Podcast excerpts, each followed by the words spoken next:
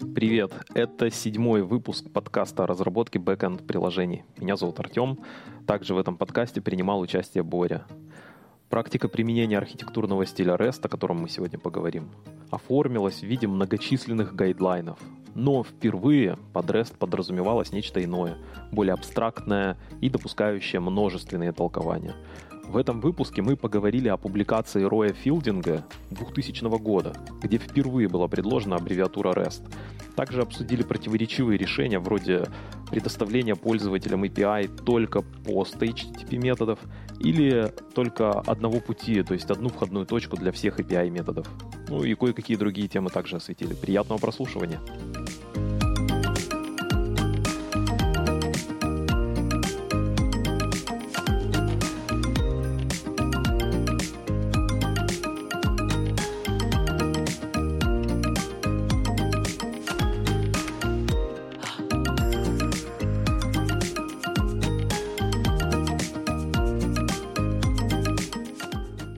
Часто можно услышать, что REST — это промышленный стандарт.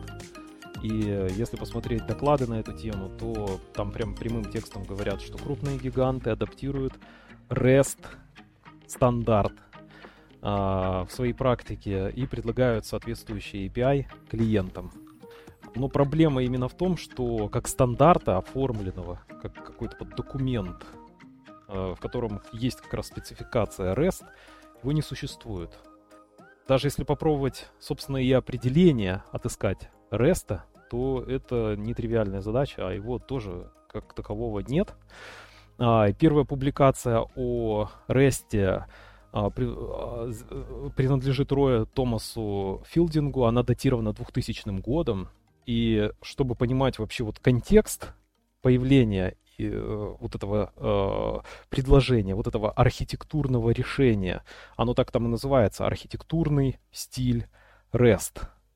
А, нужно понимать вот этот контекст как раз, что в то время для того, чтобы там процессы между собой как-то общались, э, существовали разные решения, разношерстные, разные компании что-то предлагали. Очень много было проприетарных каких-то решений, каких-то своих протоколов. Ну, там можно 4 выделить, это вот там всякие RPC, включающие миллион проприетарных протоколов, очень э, непростые э, имплементации на базе DCOM и Cobra. У меня была книжка, я помню, такая э, на C++ по DCOM. Я, когда был школьником, открывал ее, чтобы просто приобщиться, э, пролистывал, ничего не понимал и закрывал, клал обратно в полку. А, третье, третье решение — это message oriented middleware, uh, тоже достаточно сложные решения. И последнее, очень приближенное к тому, что сегодня из себя представляет REST, это SOAP. Если попытаться вот сформулировать, Борь, uh, какое-то, как бы ты сформулировал, что такое REST вот для тебя? Для меня REST это два определения – под рестом подразумевают угу. э, э, в разных ситуациях разное. Если говорить о том, что Филдинг написал в своей диссертации, то REST э, — это архитектурный стиль. Архитектурный стиль какой-то очень большой системы, и одной из такой систем является как раз World Wide Web. И имплементация REST, этого архитектурного стиля, Э, является как раз-таки HTML через э, HTTP. Самое главное в этом, да, самое главное в этом REST это гипер, э, гипер, ну, ссылки, в общем. Когда у тебя в документе есть ссылки на другие документы. Это самая главная такая особенность. Именно так. Самая вот эта вот крутая штуковина, которую он предложил, он говорит, а зачем вы создаете кучу всего проприетарного, какие-то сложные надстройки, конструкции? Come on, есть веб, мы уже сейчас пользуемся. А, и он говорит, что вот давайте возьмем три базовых стандарта в вебе. Это URL, HTTP и там Ну, HTML. стандарт называется не URL, а называется URI. Он как раз его и разрабатывал. Он разрабатывал стандарт э, RFC URI. Он был одним из авторов. И стандарт, угу. ну, точнее RFC, посвященный HTTP. И идея была как раз вот адаптировать то, что уже существовало, и э, сделать небольшое движение в сторону того, чтобы э, воспользоваться это, э, этим существующим багажом знаний э, и накопленной практикой для того, чтобы реализовать вот такие распределенные системы. Верно, да. И еще есть э, второе определение. Это, точнее, не определение, а смысл слова REST. Это обычно там API, у которого есть э, такие характеристики, как использование JSON, разные пути, использование разных методов HTTP и разных обычно статус-кодов. То есть вот когда э, в офере, например, приглашают тебя на работу и говорят, что надо будет использовать или писать э, на REST, используя REST или писать э, API, RESTful API, то обычно подразумевает как раз вот такие характеристики. И, и тут важно дополнить, что а, ты правильно все говоришь. Важно тут э, дополнить, что в самой публикации изначальной, вот это вот 2000 год, там ничего нет вообще, ни слова о том, как нужно оформить URI. Там нет ни слова, какой использовать, а, как, как репрезентовать данные. То есть это должен быть JSON, XML, YAML, текстовый какой-то формат свой особый, key value какие-нибудь. Там про это ничего нет.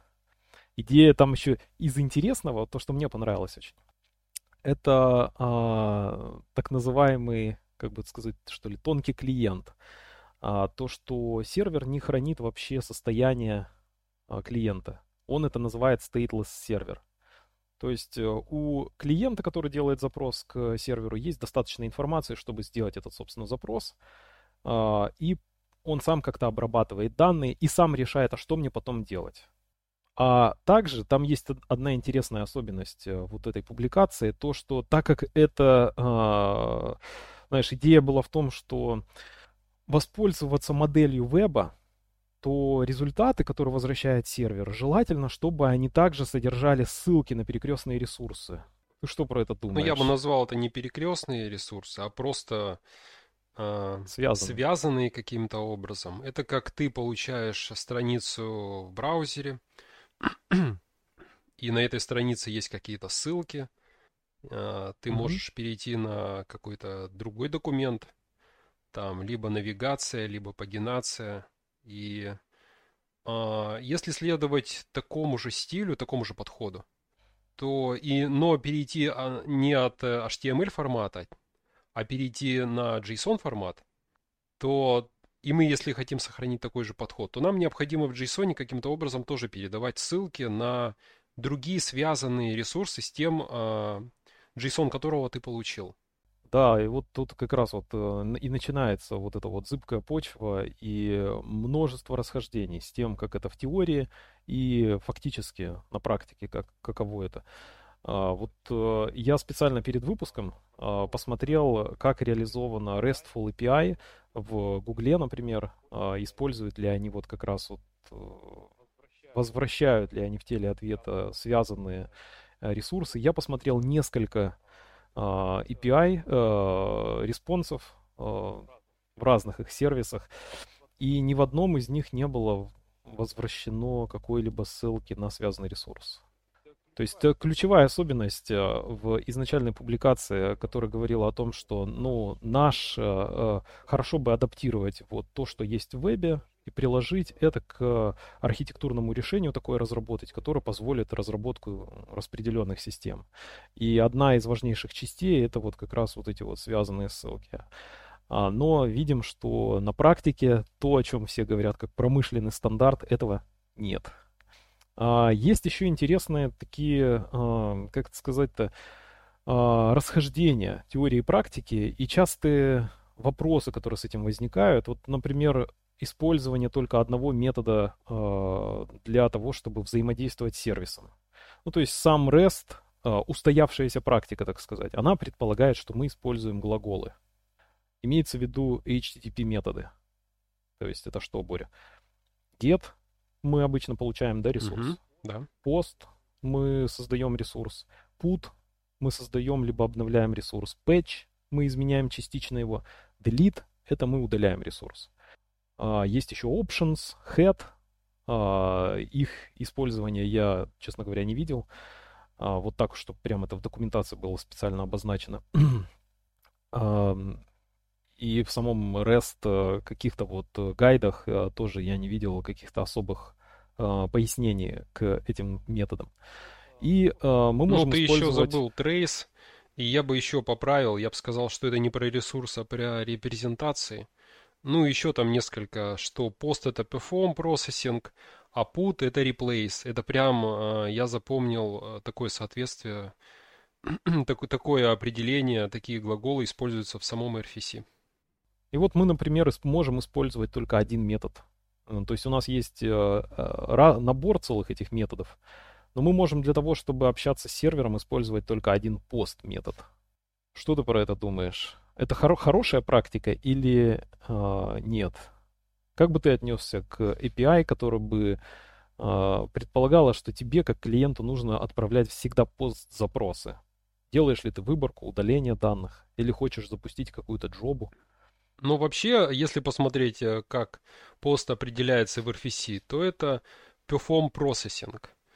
То есть э, выполнить какую-то обработку, которая специфична для ресурса, который ты э, идентифицируешь в своем реквесте, используя определенный URI. И при этом эта обработка может использовать то тело, которые ты в реквесте передаешь, те данные, которые ты в реквесте передаешь. Угу. Если ну, то есть э, по определению, по определению подходит к любой там. операции. Perform processing — это любая операция. Можно и get тоже определить, там, допустим, чтение с базы данных, тоже как э, совершить некоторую обработку.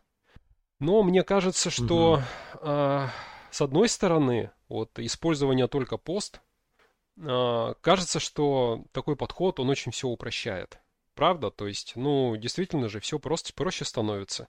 Если ты хочешь, например, а, вместе с пост использовать get запрос, то получается ты данные передаешь на сервер не только в теле реквеста, но в get запросе ты, скорее всего, будешь их передавать в query, в query части э, своего урла. Да, как-то отфильтровать, отсортировать, дополнительные какие-то параметры. То есть ты, ты размазываешь да. данные, ты для, для простоты, как бы, если вот э, рисовать какую-то, описывать какую-то а, очень простую схему взаимодействия с сервером, и если бы я был дизайнером этой очень простой схемы взаимодействия с сервером, я бы сказал, давайте вот одно какое-то место выделим для того, чтобы любые данные передавать. Ну, так так же проще, правда? А, одно, одно, и то ну, же, одно, одно и то же способ кодирования этих данных. Ну, и почему мы так не делаем? Ну, то есть, э, хорошо, но, например, действительно это проще, и звучит это проще. Тебе не нужно заморачиваться, находить постоянно дополнительные увязки, да, например, этот метод у меня там выборку делает, а этот метод у меня делает, ну, что он там делает, удаление. Так, надо не забыть там обязательно сделать какой-то другой метод. А еще, например, а, ты хочешь обновление сделать. сделать ресурса, ты а, о, самое конфликтное это обновление. Что мне использовать? Put, patch или post? Да. Это интересный вопрос. Там с гетом, с делитом, кстати, вообще никаких проблем. Создание ресурса еще более-менее тоже там, ну, пост. А, ну, Между Путин, прочим, там, обрати пост. внимание, какое красивое определение. Вот опять же, мы используем слово ресурсы, а в RFC очень грамотно они используют репрезентации слова. И delete ты как раз таки удаляешь не ресурс. То есть на самом деле мы часто, когда delete принимаем, мы помечаем ресурс как удаленный, но сам вот тот ресурс, то есть та строка в базе данных, а, над которой выполняется операция, она остается, но изменяется репрезентация. Ты просто, делая последующий get-запрос, например, того, что ты удалил, ты не сможешь получить, а, например, JSON, потому что JSON-репрезентация этого ресурса была как бы удалена delete-запросом. Угу. Да, ну и возвращаясь к тебе, да, ну, э, да. сложно выбрать какой метод, и ты сидишь там, Нет. А чешешь себе голову да. и как бы читаешь RFC. Ну, давай э, в следующий наш API будем делать с постом только. Как тебе такая идея? Ну, я э, считаю, что вообще я в своей практике с таким сталкивался, и у себя по работе там, э, когда я работал в других компаниях, я тоже встречал такой подход. То есть, казалось бы, вот этот only post, только пост метод – он вроде как э, кажется, что он э, из какой-то, знаешь, э, из прошлого. То есть вот в SOAP там использовали обычно только пост, пост методы. Но даже современные какие-то API, которые разрабатывают, тоже используют пост. И я встречал разработчиков, которые тоже говорят, давайте не будем заморачиваться, будем использовать только пост, так проще.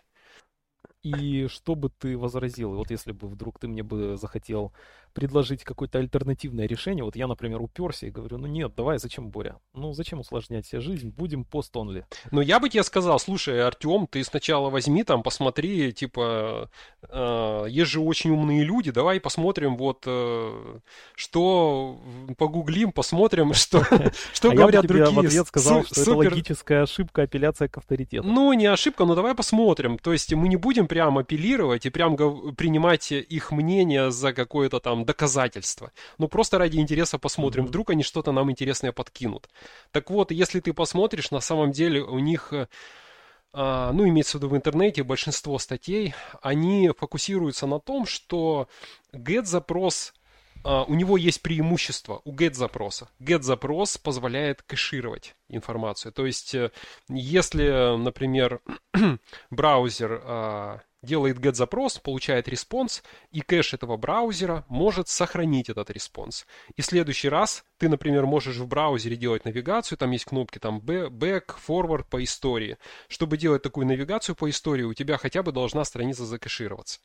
А, чтобы делать... Это, кстати, да. интересное замечание, потому что в, в оригинальной статье а, Роя Филдинга большой объем абзацев Caching. определен. Caching, да. Кэширование считается да, важным. Мне кажется, вот да. оттуда уши растут про кэширование. Но по факту, я тебе возражаю, по факту же мы кэширование чаще всего не используем. Если идет обращение к серверу, то имеется в виду клиент может э, взять свою кэш-версию. Ты это имеешь в виду? Или типа сервер возвращает некие заголовки? Я имею в виду, что э, мы работаем в какой-то инфраструктуре, уже а, преднастроенной, угу.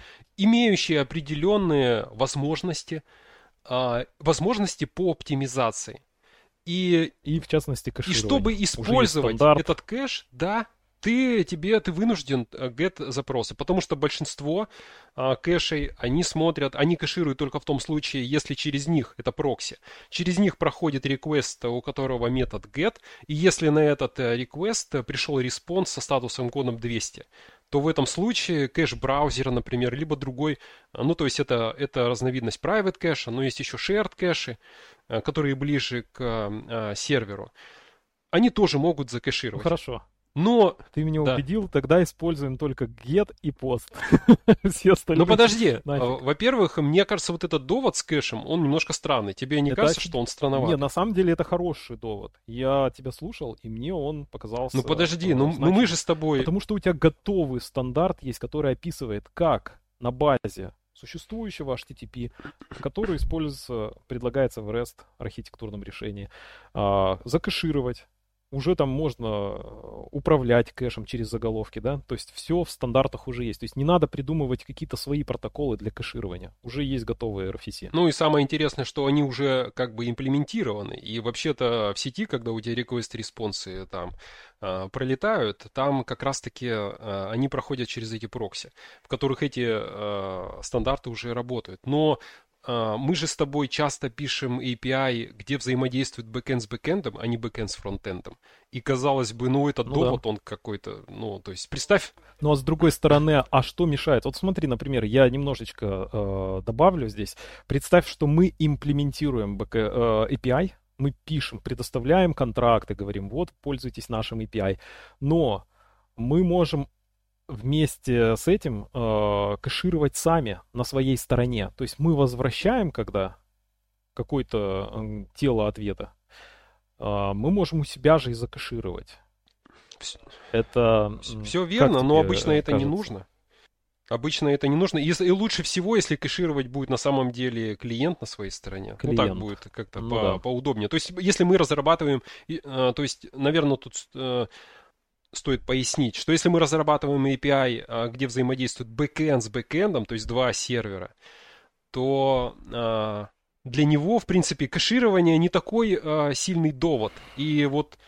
Потому что я, например, пишу клиента, я такой, типа, да зачем мне заморачиваться, там какие-то кэш, заголовки, что-то обрабатывать, там, хранить состояние, да, такой, да буду всегда им, короче, no кэш отправлять, чтобы мне всегда э, актуальную версию отправляли.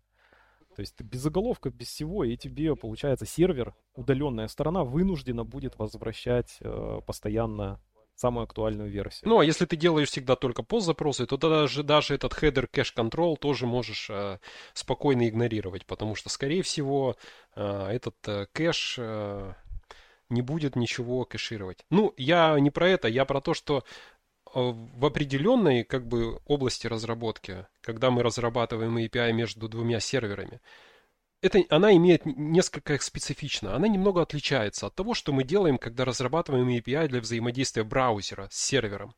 Вот когда мы говорим про браузер, тогда мы понимаем, да, что у нас есть смысл там э, кэшировать и использовать уже готовый кэш, а для работы с готовым кэшем нам нужно использовать get-запросы. Но довод в, в пользу того, что не используйте, э, используйте этот get-запрос при, при написании API, когда сервер с сервером взаимодействует, это довод ну, слабоватый, как мне кажется. Ну, я с тобой скорее соглашусь. В общем, э, мы, наверное, в следующем проекте перейдем и будем пользоваться постонли. Шутка. Ну, на самом деле, я хочу, а, я все-таки хочу сказать, то есть я все это время подводил а, а, самые разные доводы. То есть мы посмотрели, что думает Only Post адвокат, или как это сказать, он ли пост-евангелист, или, в общем, угу. тот а, программист, который предпочитает использовать только пост. Мы поговорили о том, что говорят вообще другие разработчики. Вот вы практически, я уверен, 100%, э, если ты посмотришь, э, что пишут, погуглишь, что пишут на Stack Overflow, там, скорее всего, про кэш будут говорить мы поняли, что кэш для разработки backend-backend API, он не играет особой роли. И да, и тут получается ты прям вынужден сделать вывод, что да, only post это хороший, хороший подход. Но на самом... Ну а зачем, типа, придумывать сложности, если э, и так работает? Вот я считаю, зачем? Я считаю, что это не сложность. Я считаю, что использование разных методов, get в частности и post, это наоборот, вот как это не парадоксально и странно не звучит, это наоборот э, проще. Потому что мы не только разрабатываем э, API для взаимодействия backend-backend, но мы часто разрабатываем как раз и для взаимодействия с фронтендом. Хотя бы, например, написать админку. Когда ты пишешь админку, ты должен раздать, например, какую-то там страницу, HTML-страницу, индекс HTML. Ну, очевидно, что там из браузера тебе пришлют get-запрос, и ты хендлер пишешь, ты получаешь get-запрос. То есть ты уже, получается, знаешь, что такое get, ты его в любом случае используешь, ну, скорее всего. Э, я тут еще добавлю, что все-таки здорово учитывать устоявшуюся практику, потому что чаще всего используют все-таки вот разные э, эти глаголы, э, разные методы. То есть там get, post, put, delete, patch. С определенным значением. И для чего, почему это может быть важно? Потому что ты, когда пишешь код свой, это тоже слабый довод. Но тем не менее, когда ты пишешь свой код а, и делаешь вызов удаленного метода, да, там, посылаешь реквест, то просто по методу ты уже примерно можешь прикинуть. То есть, если у тебя одно дело, там, все такое однообразно, всегда пост, то, возможно, тебе будет сложнее э, воспринимать, вот читать этот код, который ты э, написал в качестве клиента. Тоже я соглашусь скорее, что это слабый довод. Еще есть такой аргумент в пользу того, почему разные использовать. Это то, что э, есть первое, ну, как я и сказал, устоявшаяся практика, и есть всякие разные визуализаторы э, спецификаций API, которые разными цветами там под, подкрашивают. Тоже очень слабый, на самом деле, аргумент. То есть, если вот прям серьезно себя со стороны послушать, такой, come on, наводить красоту, там какие-то цвета разные. То есть, э, по функционалу, конечно, оно может работать и с post-only решением. Я бы сказал, да, для меня самый главный довод это то, что мы и так используем get, так как мы разрабатываем, а, так как мы работаем с фронтендом, а, как вот бэкенд разработчики, у нас очень часто нашими клиентами а, являются как раз браузеры, как, как раз фронтенд. Там важно, важно кэширование, там важно использовать именно get-запросы, потому что из браузера очень легко отправить, браузер умеет легко отправлять get-запросы. То есть э, ты всего лишь... Да, и браузер уже реализовал нормально вот эти механизмы кэширования. Тем более, да. То есть, если, например, ты такой, знаешь, евангелист only пост метода, и ты говоришь, я вообще везде хочу использовать пост, то представь, э, как неудобно тебе будет работать э, с браузером. Во-первых, там ничто не кэшируется. Во-вторых, э, каждый клик на ссылку, например, тебе нужно перехватывать ивент и отправлять пост-запрос. Ну, то есть, зачем все такие сложности? Очевидно, что если ты с фронтендом работаешь, то, скорее всего, ты уже используешь get-запросы.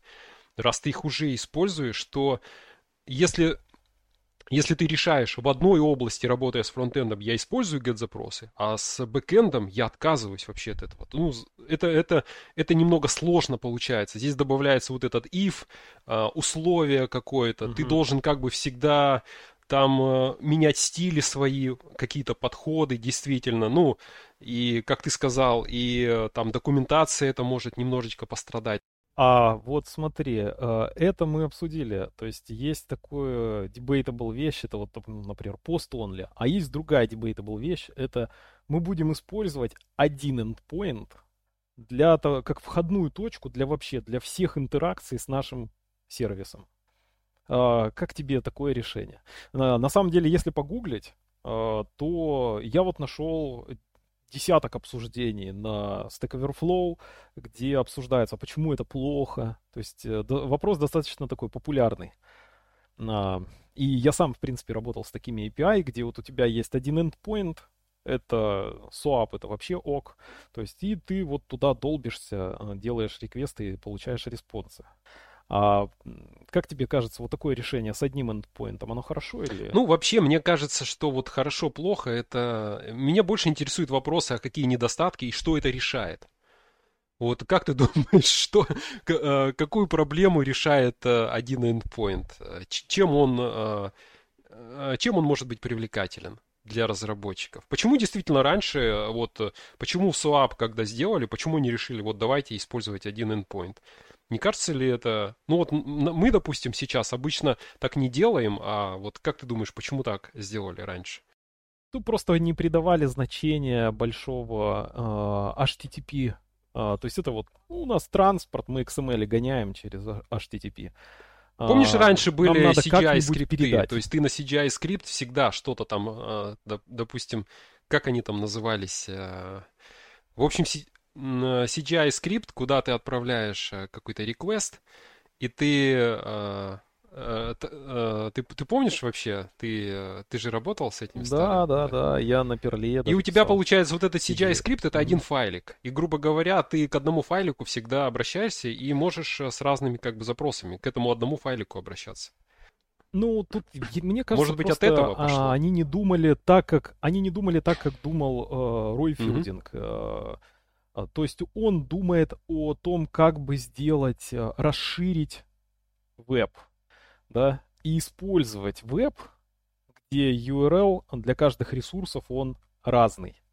То есть, ну, уже есть именования, да, разные ресурсы, вот они, посмотрите, они в URI отражен, отражены.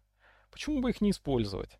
И у него было такое видение. Я уверен, что... Ну, у меня есть такое внутреннее ощущение, что а, там первый это XML RPC, это 99 год, это до публикации вот этого документа, который э, еще пролежал какое-то время, а, после, до того, как был там э, широко воспринят э, публикой, нач, начался процесс адаптации этого документа. И я думаю, что вот создатели э, XML RPC, а впоследствии он эволюционировал в SOAP, они просто вот, наверное, не думали о том, что именно это как расширение веба, знаешь. Я думаю, знаешь, как они думали? А, если бы им предложили вот использовать разные URI, они бы сказали, Артем, ты какую-то городишь, какое-то несусветное усложнение.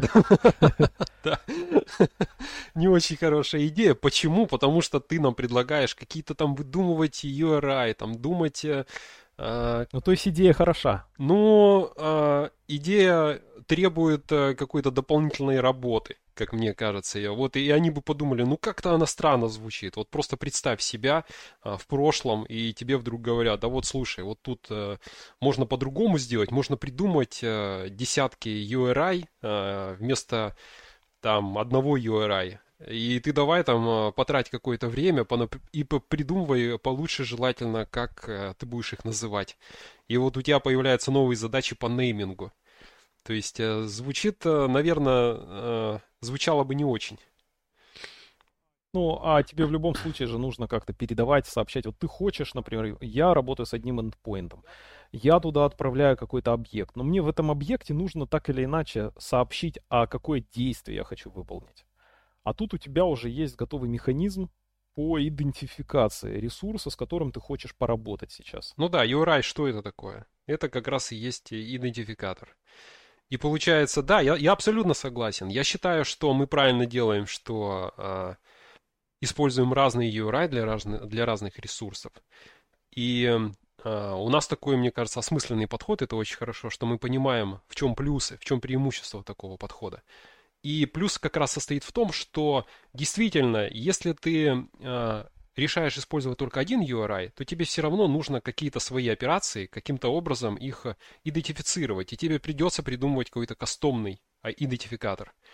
Например, э, ты в JSON можешь э, там какой-нибудь использовать Operation ID поле.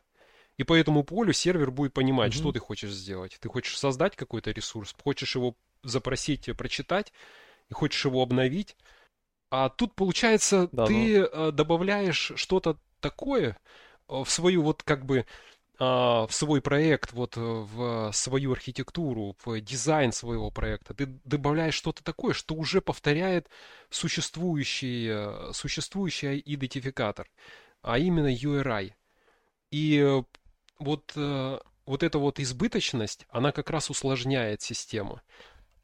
Отлично. То есть у нас, получается, во время подкаста мы пока ничего не поменяли. А вот э, сама вот эта вот э, структура э, URI, когда у тебя есть э, коллекция, э, слэш идентификатор, э, которую идентифицирует элемент этой коллекции. Uh, и там у него еще есть слэш, вложенная коллекция, слэш, идентификатор. И ты, например, хочешь взять, например, там у тебя есть, ты пользователь, например, интернет-магазина или маркетплейса, и у тебя есть заказы, и, например, orders, slash, там, один, э, ну, понятно, что не один, наверное, э, items, slash, там, один. Ты хочешь выбрать первый item первого заказа, посмотреть детали, что это было э, за, э, за товар, который ты там покупал или положил в корзину. А, как ты а, смотришь? То есть э, вот есть такая позиция, а, что вот это вот такое, такое усложнение, имеется в виду такая иерархическая структура, она сложновата. И она не, от, не отражает, она сложновата в изменении системы в последующем и не отражает реальное представление данных, потому что данные не иерархичные, а реляционные у тебя в базе данных. Ну, а, вот э, как раз ты высказал мою идею. Вообще, я в этом а, вот сейчас с тобой обсуждая, я пытаюсь как бы играть адвоката дьявола, и а, вот угу. я пытался там задавать вопросы, как бы я а, видел там доводы, доводы only post разработчика, или как, как бы я видел доводы того, кто говорит, давайте использовать только один а, а, URL, вот что касается mm-hmm. вот использования коллекций, я, я не знаю, что, какой довод можно... А, единственный довод, это может быть привычно, и вообще для меня все это... Я использовал а, в своих проектах такой подход. А, я полагался на те статьи, которые я читал, и чисто механически повторял то, что советовали, как мне казалось, э, умные, умные разработчики. Но вот размышляя над этим вопросом, я, я пытался придумать какую-то практическую пользу, зачем так делать. И кроме одной э, чисто гипотетической ситуации я не смог ничего придумать. Я представил ситуацию, когда э, у нас много сущностей, представь, и угу. пользователь руками вбивает эти пути и я, и я должен как-то ему сдизайнить вот э, такую мнемоническую какую-то схему, чтобы облегчить ему э, вбивание руками этих путей. И тут вот такая иерархия, она, наверное, была бы полезна. Но вот в наших ситуациях, э, то есть эта ситуация невозможна, что кто-то будет э, там, я API разрабатываю вообще для другого, моим API пользуются обычно либо клиентские программы, либо серверные программы. Э, человек э, моим API пользуется только когда тестирует на Postman, например, запросы мне отправляет. Ну, ты противоречишь Филдингу, он там, мне понравилось, я это в цитаты даже куда-нибудь вынесу, он э, говорит, ну вот мы дизайним специально, чтобы этим в большей степени пользовались люди. То есть там конечный потребитель вот этого э, результата выполнения э, запроса в идее филдинга в изначальном документе, что это будет человек. Да, если мы делаем это для человека, тогда такая иерархия, она имела бы смысл, она, она а, помогала бы ему. То есть есть некоторые, знаешь, типа несколько групп в корне, вот как в файловой mm-hmm. системе. И дальше в каждой группе ты понимаешь, что в этой группе, скорее всего, вот эти объекты. Ну, то есть тебе удобно было бы делать навигацию, если бы ты руками вбивал. Но мы это не делаем. И вообще у, это, у этого подхода вот я думал об этом, у него одни сплошные как бы недостатки. То есть вот... И да-да-да, а, они есть, а, и мне очень понравилось а, в Гугле. Да. У них есть большой uh-huh. ресурс, типа что-то, я не знаю, типа, ну это не вики, их внутреннее вики, видимо, там большой процесс описан, как они документируют это все, как они приводят API к одному стандарту. Это какой-то очень дорогой, сложный процесс, там прям куча людей работает над тем, чтобы API выглядел как-то вот единообразно, чтобы они придерживались какой-то одного подхода в оформлении. И мне очень понравилось вот то, что касается вот этой части а, про коллекции и идентификаторы, они написали, мы используем вот такую репрезентацию URI, потому что так привыкли видеть URI разработчики. То есть не потому, что там какой-то стандарт, потому что так удобно, а потому что есть привычка у разработчиков э, воспринимать URI вот, вот в таком виде. То есть коллекция, идентификатор, коллекция, идентификатор. Э, возможно, вот у меня есть такая гипотеза, что это несколько упрощает там э, упрощает тебе понимание системы. Да? Ты иерархически можешь видеть связь объектов определенных просто по URI, просто по пути. Ты видишь путь, и ты видишь э, иерархичность объектов. А, что ты на это счет Я думаешь? считаю, что это вообще быть, это, это довод, что хорош? они привыкли. А, честно говоря, он меня даже я понимаю, о чем он, он, он, он меня нравится, удивляет. это та честность, с которой они написали. Они говорят, ну так все привыкли, так все пользуются, поэтому мы решили вот так оставить. Они, по сути, как мне кажется, я это воспринимаю как просто отписку. То есть э, им надо было написать причину, они не смогли ее придумать. Это э, то, что привыкли. Что значит привыкли? Ну, вы, скажи, вы, вы скажите им, что вот по-другому, и они привыкнут делать по-другому. И причем очень быстро ну, привыкнут. Это не момент. такая прям... Они же делают они же делают API еще не только для, как бы сами для себя, а они делают в первую очередь для клиентов. Я думаю, они имели в виду разработчиков, вот типа нас с тобой, которые пользуются их сервисом. Смотри, если бы, если бы у них, э, э, предположим, э, они сделали коллекцию следующую. Customers, там, ID-шник кастомера. Потом, ну, то есть customers, slash, customers, slash, ID-шник кастомерса. Потом slash, orders. Да, да ну, если бы, да, если иерархия. бы в каком-то API я увидел просто orders, для меня тоже было бы привычно. То есть я бы не сказал, о, какой ужас, они не поставили перед этим кастами, что у меня бы даже такой реакции не было. Что значит привычно? ну, то есть, если бы я просто orders увидел э, в такой путь, для меня тоже, я, я бы сказал, да вообще классно, так даже лучше. А, то есть, мне кажется, чем проще на, на самом деле вот эта плоская, без иерархии, а, тем на самом деле лучше. Там просто очень много нас, а, причин, не знаю, стоит ли об этом говорить, очень много причин, которые облегчают многое, если у тебя такие простые пути, особенно если ты делаешь небольшие сервисы, без коллекции, без необходимости парсить идентификаторы, без того, что ты жестко говоришь, что вот есть жесткая связь, вот это подчинено этому, хотя на самом деле в будущем угу. может быть как-то переподчинено. А кроме того, если ты используешь просто orders, ты можешь сделать get запрос а, и, например, orders, и представь, что ты используешь query ID. Но впоследствии ты можешь сказать, слушайте, а вам удобно по-другому, может быть, идентификатору искать, по клиентскому идентификатору или про SKU, например, да? И ты можешь да, то же самое. То есть, если ты, если ты да, жестко да, да. говоришь, что в этом пути вы передаете только order ID и ничего больше, то ты как бы лишаешь своих клиентов возможности по СКУ, например, найти или или, ну, не по СКУ, по какому-то другому айдишнику найти. По СКУ найти товар, по какому-то другому айдишнику найти заказ. Да. И, и спрашивается, зачем? Или тебе придется сделать дополнительные методы, угу. например, для выборки того же самого объекта по какому-то альтернативному Дополнительный метод. Или да. как-то что-то переделывать. То есть представь, что ты уже сделал такой путь, а потом ты такой, блин, а мне надо еще выбирать вот тот же самый объект, ну, на самом деле, из этой же самой коллекции, но идентификатор у него другой может быть. И клиенту удобно было бы другому какому-нибудь выбирать по альтернативному идентификатору. Я вообще не знаю, кто это все ну, придумал. Общем, да, и ты себя обрекаешь на то, что... Кто эти коллекции, кто этот человек, который придумал намного проще делать как бы проще, получается, без...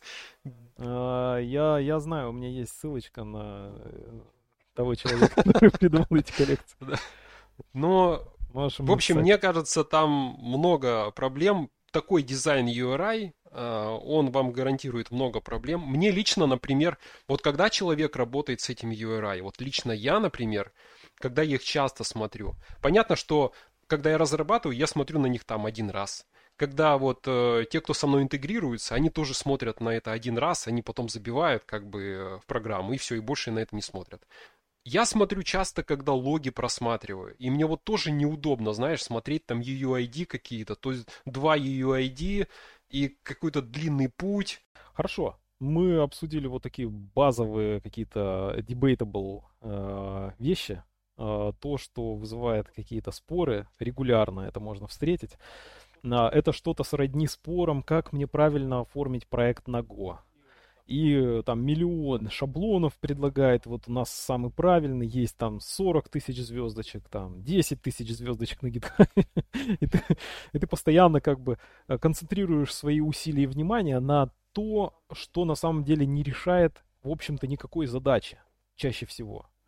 И э, все вот эти вопросы, которые не решают какой-то конкретной задачи, не порождены необходимостью, они всегда как-то вызывают эти сомнения. Ты думаешь, ну, может быть, это действительно и не такая уж и важная вещь. И тут я хочу вот подвести к какой штуке, что REST в изначальной публикации, он и сформулирован очень обще. И это даже фишка. Я уже... Сначала у меня такое вызвало это неприятие, что он так сформулирован, широко. Это как, знаешь, вот в RFC там не говорится, в каком случае когда использовать какие статус-коды. Там примерно обозначено. Ну вот, вот мы вот так вот определяем там какой-нибудь 301 статус-код. А, но там не, обговорен, не обговорены все кейсы, когда это использовать. И уже э, нарабатывается некая практика, да, там так используют, так, и люди экспериментируют и пробуют. То есть это такой фреймворк REST, а, он такой очень широкий, он такой инклюзивный. Он просто говорит, что давайте использовать вот веб, вот эти вот технологии, там URI, вот эти все, давайте не будем использовать там вот эти проприетарные всякие штуковины, а, какие-то сложные, давайте вот как в вебе есть, давайте вот это вот использовать. И он такой широкий, и это его, наверное, фича даже, а не недостаток. То есть вот примерно это должно вот как-то так выглядеть.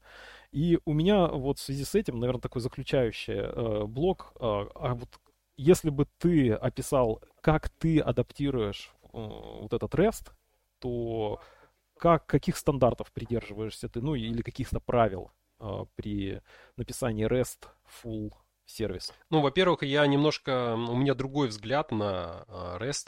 То есть я Угу, отлично. Да, я, я не то чтобы немного, не, не, не то что это немного другой, а, а просто хотел дополнить, что вот Филдинг, а, он даже сам признавался в интервью, что ему надо было написать диссертацию, а он а, писал RFC по URI и по HTTP, ну и поэтому он как бы подумал, а вот не обобщить ли все, не написать ли абстракцию, которая описывает то, как работает HTML, HTTP, HTML over HTTP. Поэтому... Мне интересно, зачем ему было писать диссертацию именно в смысле он... надо, потому что он и так там философ. Нет, нет, чтобы именно стать, э, чтобы получить э, эту научную степень, ему надо было написать диссертацию, и он выбирал, какую тему использовать. Он там говорит, что его семья, там все ученые, и он хотел очень быть ученым. Э, ему нужна была научная степень, и вот он, да, то есть Важная часть, важная предыстория. Это важно, да. Поэтому там все так абстрактно. Отменяем подкаст.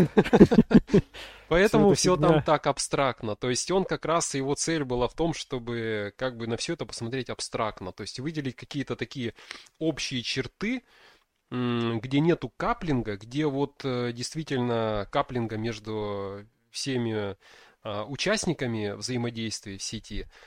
И как раз он за пример э, брал вот HTTP, HTML over HTTP. И он попытался все это обобщить. Э, ну, такую вот создать. Слушай, это все идеально укладывается в мою теорию. То есть у него была острая потребность, у него была необходимость написать диссертацию, видишь?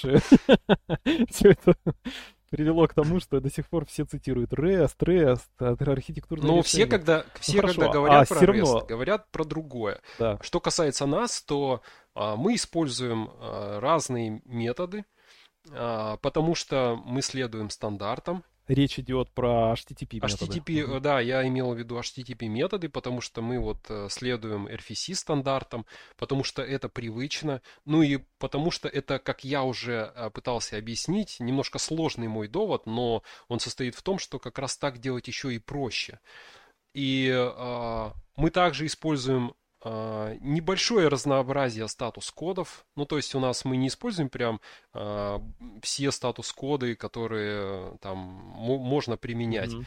Там есть свои дебаты по поводу вот того, например, использовать ли 422 статус-код unprocessable content или нет. Ну и там еще другие есть mm-hmm. вопросы.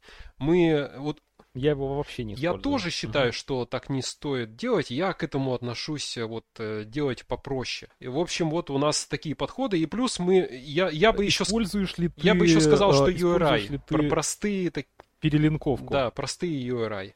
Э, все в докладах по REST, вообще вот там всякие евангелисты говорят, вот есть специальные даже позиции, мы там вот проектируем API вот в компаниях. И они говорят, нужно делать перелинковку имеется в виду ссылки на ресурсы, связанные с тем ресурсом, с которым ты сейчас работаешь, который ты только что получил в респонсе. А, ты делаешь так? Риторический вопрос, я знаю. А, мы так не делаем. Я понимаю, почему они хотят так делать. Они не хотят, чтобы был каплинг, и чтобы клиент знал, как... Э, то есть, чтобы клиент еще обязан был знать, как нужно создавать эти правильные э, урлы. Чтобы он, э, ну, чтобы не нагружать это, этим, этим лишней информацией клиента. Потому что если клиент должен знать, как создавать урлы, то тут получается некий каплинг с этой логикой. Я понимаю, почему Хорошо. не хочется и... это делать. Там еще есть интересная тема, можем ее вкратце угу. затронуть. Это стоит ли использовать версию в урле? О, вот я как раз к этому и подошел. То есть э, э, у меня на самом деле тоже сформировалось э, определенное видение на этот счет. И э, как ты думаешь, вот э, ты версионируешь свою API? Я считаю, что V1 не стоит использовать. Я обычно стараюсь не использовать V1, потому что в нем нету никакого смысла. Но другие версии э, я использую. Я знаю, что э, с академической точки зрения это э, как-то неправильно, потому что ну, URI это глобальный идентификатор ресурса, а тут получается у тебя... То есть э, смысл идентификатора глобального типа URI это то, что вот есть у тебя один идентификатор. И только он один э, ссылается на этот ресурс. Если у тебя изменилось как-то и э, там ресурс полностью изменился, то есть там в другой таблице, там др- др- другие какие-то атрибуты, но, но сохранилась какая-то преемственность, но это стал совсем э, другие данные, другая модель данных, то тогда, да, тебе, наверное, нужно создать какой-то отдельный э, идентификатор. Но вообще смысл URI в том, что это единый, глобальный, единственный идентификатор, который ссылается на этот ресурс. И а, я mm-hmm. добавлю, э, что а, вот я уже, наверное, написал, ну, точно больше 50 API, точно. И э, V1 у меня, наверное, V2 было только в одном или в двух максимум. То есть э, можно просто статистически а, понять, что тебе этот V1 не, нужно, э, не нужен просто. Ну, мне, по крайней мере. Я вот, э, не довелось мне, а, к счастью или к сожалению, писать и поддерживать такой API, в котором много версий. Я слушал доклад там разработчиков из Google Maps, которые поддерживают там 15-летней давности API, потому что там много еще клиентов пользуются с телефонов там прям супер допотопных, и они просто не могут прекратить поддержку. И вынуждены там старые вот эти совместимость обеспечивать. Ужасная работа там прям вот для супер э, таких э, устойчивых по нервам людей. в моей практике получилось так, что V1 я всегда писал, и вот э, когда мы с тобой задались этим вопросом, а что, собственно, решает вот это V1 префикс, он ничего не решает, и я вот решил, на самом деле, вот в текущем проекте, который большой у меня проект, я сделаю middleware, который будет э, и с V1 и без V1 пути работать. На самом деле, вот и... часто э, важно еще задаваться вопросом, а что такое это V1, что он обозначает? То есть такое, такая интересная получается здесь э, как бы э, дилемма, что ли. То есть у нас обычно URI обозначает ну, должен по, по задумке URI, он должен обозначать ресурс. Но V1 чаще всего, он обозначает, что, знаешь, ты, например, а, хочешь как поправить э, нейминг, то есть ты хочешь вот в JSON uh-huh. поменять название, ты, тебе не нравится такое название, ты меняешь это название, либо ты что-то хочешь переиначить, но по сути ресурс, э, он остается тем же. Меняется немножко вот э, JSON, который ты должен передавать. И на самом деле ты как бы, это на самом деле V1, это версия документации. То есть, э, э, наверное, это все-таки версия какой-то документации чаще всего. Тот э, есть такая позиция, я тоже про нее слышал, а, что так же, как в вебе, ты же заходишь на страничку, ты же открываешь, типа, если считать, что REST это расширение некоторое, некоторая надстройка над вебом, ты же заходишь на страничку, там же не написано, вот, типа, вот э, у нас там вторая версия этой странички. Нет, ты заходишь и получаешь вот актуальную версию а, вот этого всего. То есть есть такая позиция, которая говорит вообще, что версионировать не надо, надо вот все мигрировать. Но на практике, э, мне кажется... Нет, нет, я вот, я, я хочу продолжить. поддерживать несколько Да, версий. я хочу продолжить. То есть... Э, мы когда вот добавляем V1, мы как бы версия, э, эта версия, скорее всего, какой-то репрезентации. То есть э, это ссылка на некоторую документацию, где ты... Да, да, как будто бы ты э, новый формат Да, а формат да. как, чем у нас задается? Обычно у нас специальный там есть media type, вот content type, который задает media type, который задает, вот есть header content type, он а, как раз по нему ты определяешь, что за формат. И я вот, например, знаю, что в GitHub в API GitHub, они раньше использовали content type особый, для того, чтобы через этот content type ты можешь передать версию, а, которую ты... То есть они не в урле требовали передавать версию, а они через а, хедеры. А теперь... Типа версия самого Сам, самого объекта, самой репрезентации, да, само... каким образом ты хочешь с этим ресурсом взаимодействовать. Но теперь они используют какой-то свой кастомный header, и они в кастомном хедере а, ожидают, что ты будешь передавать им версию. То есть так, у них такой подход. И есть у этого подхода недостатки, про которые я тоже слышал, когда пользователь может забыть указать э, версию, и у тебя возвратится какая-то не, не та, которую ты ожидаешь. Ну, в общем, там есть тоже своя целая тема для обсуждения.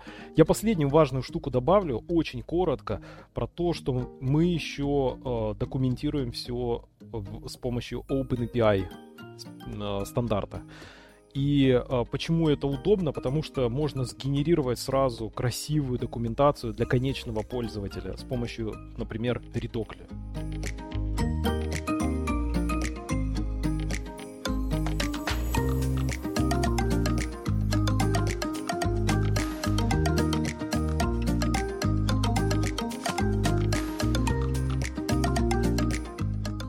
Вы прослушали седьмой выпуск подкаста о разработке бэкэнд приложений. Вы можете подписаться на этот подкаст в Телеграме, YouTube, Spotify, Google подкастах и других платформах. Также вы можете задать вопросы и предложить свое участие или предложить какую-то тему. Для этого нужно мне отправить на почту соответствующий запрос. До встречи через неделю.